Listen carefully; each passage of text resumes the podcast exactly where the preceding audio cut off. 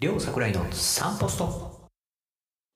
はい。では始まりました。えー、サンポスト。えー私、桜井と、原田がお送りいたします。はい、よろしくお願いします。よろしくお願いいたします。えー、今日はですね、何話そうかっていう話をしてたんですけど、す、はい、何の話しましょうかね、最初はね。いやあの先日お話を少しこの話したいなっていうリストを見かけさせていただいて、もうぜひこうんのトピックからっていうので、文系と理系の話を今っはいはいはいはいはい。ていうところ聞きたいですけれども、そうですね、ちょっと話がまず、そもそもいきなりから脱線するんですけど、はい前回あの、原田さんにもあの、紹介した、はいあの、古代、日本古代史を研究するみたいな、そんな本があるんですよね。うんうんうんはいで、これ、あの、日本、日本の、いわゆる、こう、成り立ちみたいなものっていうのは、いわゆる文系なんですよ。はいただ、えっと、後でですね、あの、これを見ている、読んで、あの、聞いていただいている人にも、リンクをどっかに送っていきたいなと思いますが、あの、その本書かれたのは、実は、あの、脳科学を研究されているお医者さんなんですよね。うーんお医者さんはいそうなんです。で、この方、バリバリの理系なんです。はいで、えー本のですね、もう、大体の最初の論拠になっているのが、はいえー文系的に歴史を見直したときに、理系からするとなんでって思うことがいっぱいあって、へえ面白いそう、突っ込みどころ満載みたいな話が書はいいてあるんですね。はーえどういう例えばえー例えばですね、あのーなんとか乖離、乖離問題ってあるじゃないですか。200乖離とか300乖離。はいこの、えー里と呼ばれる距離単位は、今と昔では絶対違うはずだと。なるほどで、理系の見地からすると、そこの定義をはっきりさせてないのに、ほんほんほんほん距離を曖昧で適当な議論で進めていくのは、とんでもなく意味がないんじゃないかって言ってるわけです。定規が全然違うんじゃないかみたいなことですもんね。そうです。そうでなるほす。ど。で、それを今から昔で言うと多少違うかなぐらいのロジックでうんうんざっくり当てはめていて、はい。議論が空論すぎると。へえ。はだい。から理系からすると、あの、どこかの出典をベースに、まず、その理と呼ばれる距離を確定させてから、うーん。そのそれぞれの、いわゆる文献を読み込むと、うーん。差分だとかは、いこう、誤差みたいなものが出てきて、はあはあそもそもですね、邪馬台国はどこにあったかって本なんですけど、はあ。あはは。はい。それって結局、あの、伝説とか、うんうん。あ。の、金印が出てきたとか、うんうんうん。あとあのりますねはい、我が町で出てきてほしいという願望だと か、そういうまあそうですよね。いろんなものがあって、あの、論争は出ているんですね。で、まあ、夢とロマンを追い求めるっていう話で言うと、うんうん。その、いやいや、うちから出たんだ。いやいや、こちらから出たんだっていう論争もまた一つ面白いんですが、はい。文系というカテゴリーの観点、まあ、研究の観点からすると、それ。れはあまりにもうんうん理系からするとちょっと難しくないっていう話があって、うーん。なるほど。はい。なんですけど、やっぱりこう、理系の脳科学のお医者さんが、文。系の領域入ってきて何言ってんだみたいな空気もきっと終わりになるんだと思うんですよね。はあはあ。はい。まあ、だからこそ、この田中さんという著書の方なんですけど、はいこうしっかりと自分の論拠を理系のベースに基づいて、邪馬台国一体どこにあったんかみたいな話ずっとしてるんです。へえ。面白い。それは。その文系の方が読み解かれてきたそれとはやっぱ違うんですか結論が。で、結果、今となっていろんな人たちが、いや、実は邪馬台国ここにあるんじゃないかっていうことを言い出してらっしゃるみたいなんですけど、ああはい。この本実はあんまりこう新しくなくてですね、もうあの田中さんお亡くなりになられてるはずなんですが、は当時は多分暴論異論何言ってんだこいつっていう多分論説あ。だったんだと思うんですねう。んうんうん。はい。でそれをあのいわゆる文系の領域に理系のアプローチを持ち込むはい。たりですねうんうん今度は逆に理系の側ですよねうん生物とかうんうん。物理だと。か物理もですね要するに1たす1が2じゃないっていう量子力学と呼ばれるものうんうんうん。確率論であるって言い出してるわけです物理は。へえ。なるほどそうなんです。はい。だから、1対1が2じゃないというと、ちょっと暴論なんですけど、要はうんうん、えっと、A が B だから C だっていう、い今までの延長にある理系の考え方ではない考え方を持ち込まないと、量子系の部分、宇宙系の部分、そのミクロだったりうんマクロだったりっていうことの大きくこううん逸脱したうんその領域は理解ができないって言われてるんですね。なるほど。一周回ってというか。はいそう。そうすると何が起こるかというと、創造性だったり、哲学的なことだったり、その、いいわゆる、まあ、神はいるかみたいなところまでいかないかもしれないですけど、結局そっちに近づいていくんだと思うんです。うーん、なるほど。はい。すると、理系の極まった人は文系の要素が強くないといけないって話になっていくんですね。うーん、はいはい。でも、この文系と理系の境目がですね、はい。もう全然今曖昧になってしまっていて、はい。実社会では。そうです、そうです。だからすごく面白いなって思ってるのが最近のこの理系文系問題と僕が読んでい面る白いお話なんですよね。でも本当にそうですね。その文系の中でう捉えんら。れていた考えに対して、理系の観点から読み解くとっていう話と、その理系のあの物理っていう中を極めていくとそこには文系的な考えが必要になっていくっていう考えると、二分するものでは、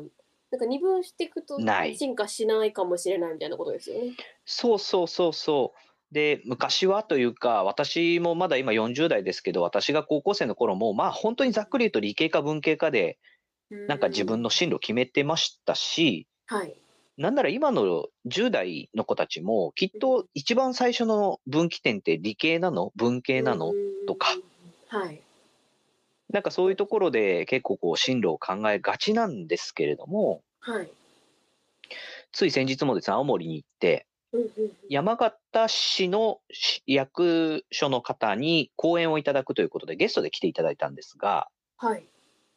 この方、あの、イギリスに行って公共政策がイギリス素晴らしいと。うん。だから経済を学びたいっていうことで、市役所に勤めていながら大学の博士号、ドクターですね。経済学で取りに行ったんです。はあはあはあはあ。はい。ところが、なんか半分愚痴で聞かされたのは、いや、経済取ってんだけどさ、微分積分出てきて大変なんです、と。ああ、経済ですね。なるほど。そうなんですよ。だから、数式が出てきて、うん、その数字を追っかけないと、やっぱり経済学というものが極められないと。うんうんうんうんうん。ああ。それ経済学っていうのは文系の学学科。いわゆる一般的に、進路の、いわゆる受験、大学のその、こう、本を見ると、文系の方に経営学とか経済学とうかん社会学とかっていうのがあって、なるほど。数学や物理を使うのは、いわゆるロケット作ろう、ロボット作ろうっていう物理だったり科学だったり。はい。まあ、あとはお薬作ろうということで生物だったり薬学だったりっっていう話になるんですけど、はい。まあ、先ほど言ったようにこう了解が本当に曖昧になってきてるのでうんうんうんすごくこうじゃあ経済だから数学は使わないとかですね、うんうんうんうん、なんか薬使うって別にその国語の読解力が必要ないとも言い切れなくなってるうん。うんうんうん。そうです。この辺がですね今実は私もあの中学の中学生の息子がいるんですけど、はい。今後どうやって自分の進路を決めていくのかなっていうことにすごいつながって興味深い。そんなお話なんですよね。いや、面白いですね。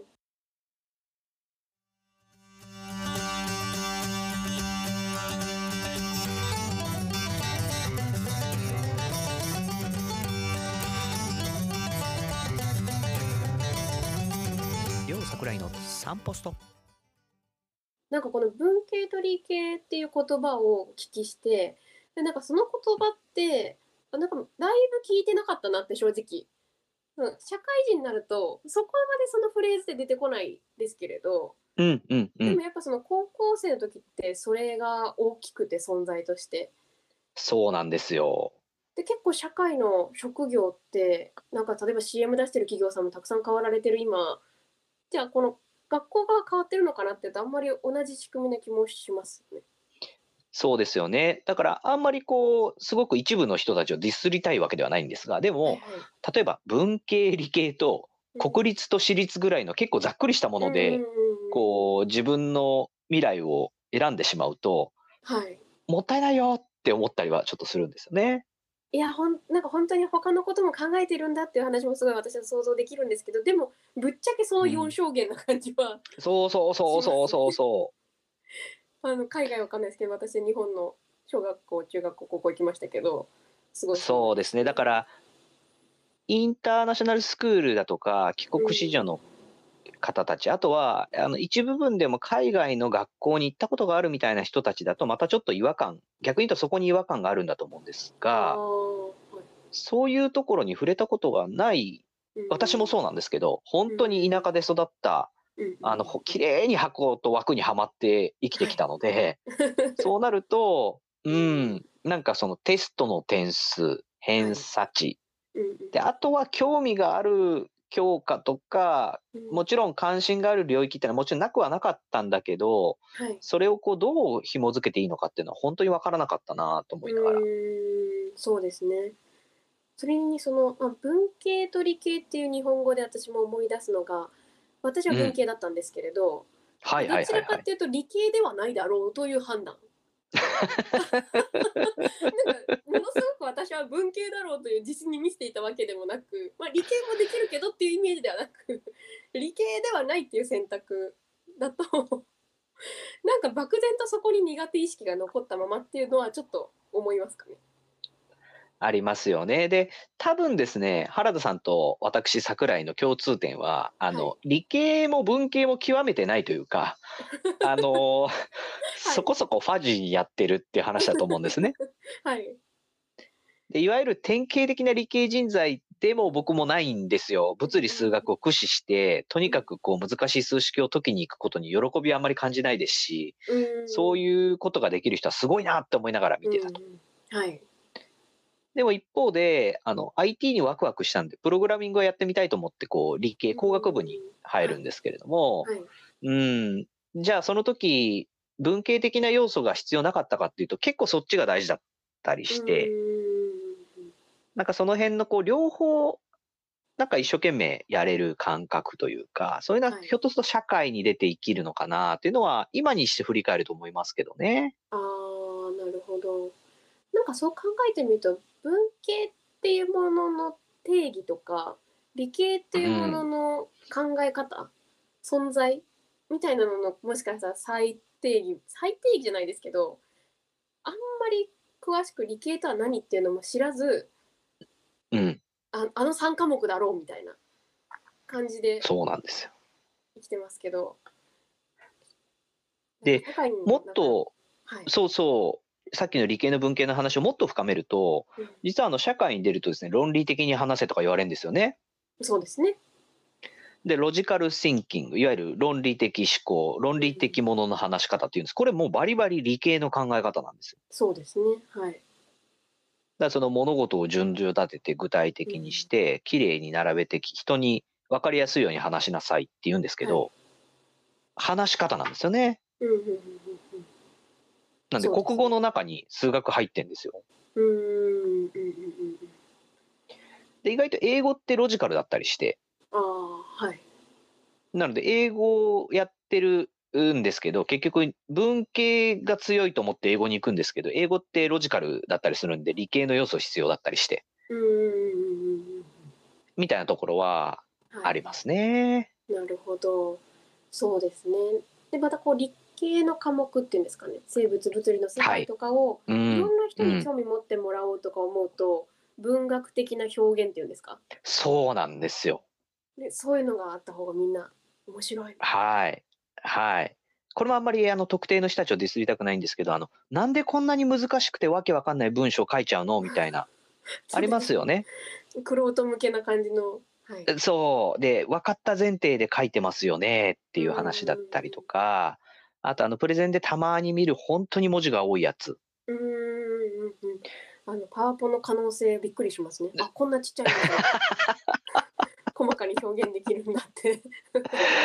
うーんだあれはあれで一つの芸術だったり、そのなんか文化だったりもするんですけど、でもそれにしてもやっぱりこう多くの人に伝えるみたいなことになってくるとうん難しいですし、最近はあのウェブアプリですね。はい。アプリケーション作るのはプログラミングなんで理系の力が絶対必要なんですけれども、うん。でもこれが分かりやすくないとダウンロードされたり使われなかったりするんで、うん、まあ例えばお弁当宅配してもらうにしてもアプリだし、うん、なんか写真撮って共有するにしてもアプリだし、う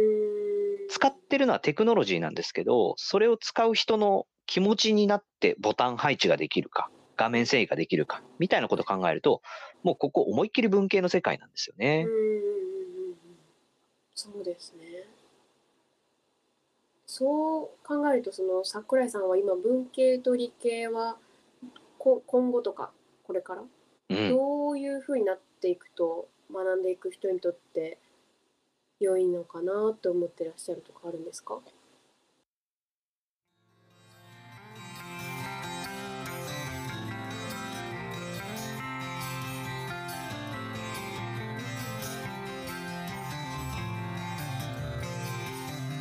りょうさくらいの散歩スト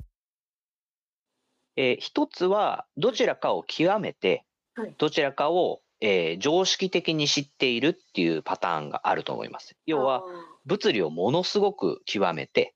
だけどど、言語表現とか心理学とかを少し理解しているっていうパターンですね。。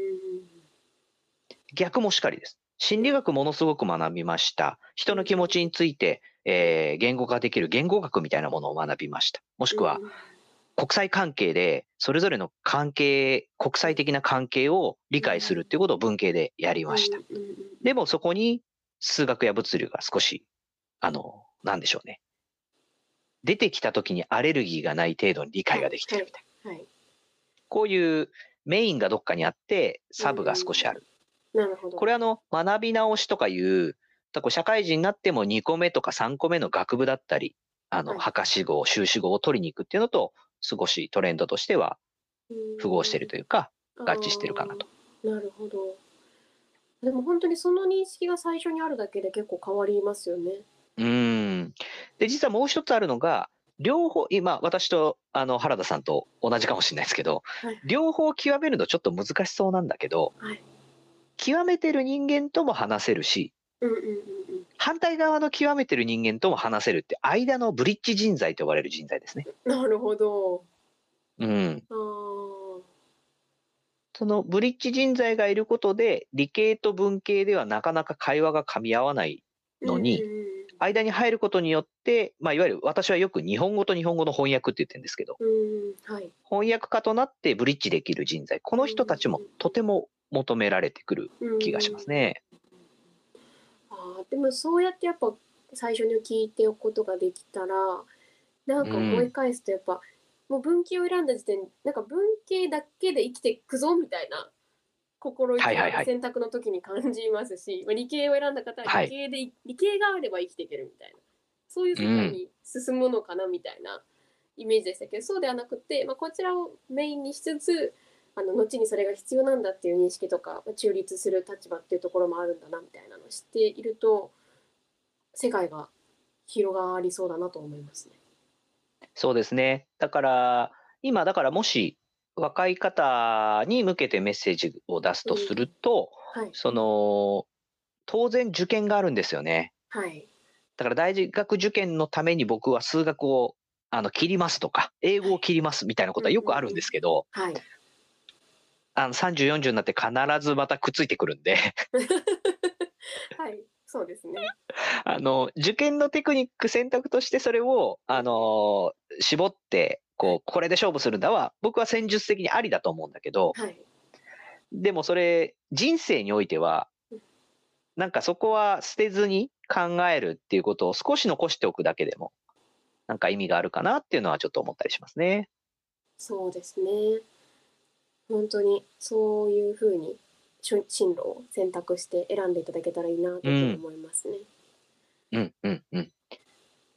ということで、まあ、あのー私なんかよりも専門的な、こう、学校のですね、大学の先生だったり、教務課の人たちが、いや、今はいろいろファジーで、あの、いろんな、あの、理系と文系ミックスした学問、いっぱいあるよってこともきっとあると思うんですよ。はい。まあ、だからこそ、その受け入れ先も少しずつ変わってきているのでうん、えーぜひですね、あの、若い人たちで、これから、あの、大学に行く、大学院に行く人たちはそこを意識してほしいです。社会人の人たちも、ぜひですね、あの、英語苦手だったなとか、数学全くやってこなかったなの人も少しだけ、その数学を理解するだけで、はい。だいぶですね、面白かったり、こう、AI って何とか、 はい。機械学習って何を少し数学わかるだけでも理解できるかもしれないなと思ったりします。そうですね。なんかこのこちらの音声を聞いていただいて、いやまあ大人になった視点だから、例えば今のこの話わかるなっていうこととかもぜひ教えていただきたいなって。ああ、いいですね。はい。それでもうもし学生さんが聞いてくださったら、なんかこう思いましたみたいな。なんかうん気うづいん。たこととかあれあったら教えていただけたら嬉しいなと思いましたはいその際には「ハッシュタグサンポストで」をつけてツイッターなどでつぶやいていただけますと見ることができますのでよろしければつぶやいていただいたりあとはご感想をお送りいただけたら嬉しいですえー今日も散歩と桜井とみやびがお送りいたしましたバイバーイりょう桜井の散歩ストップ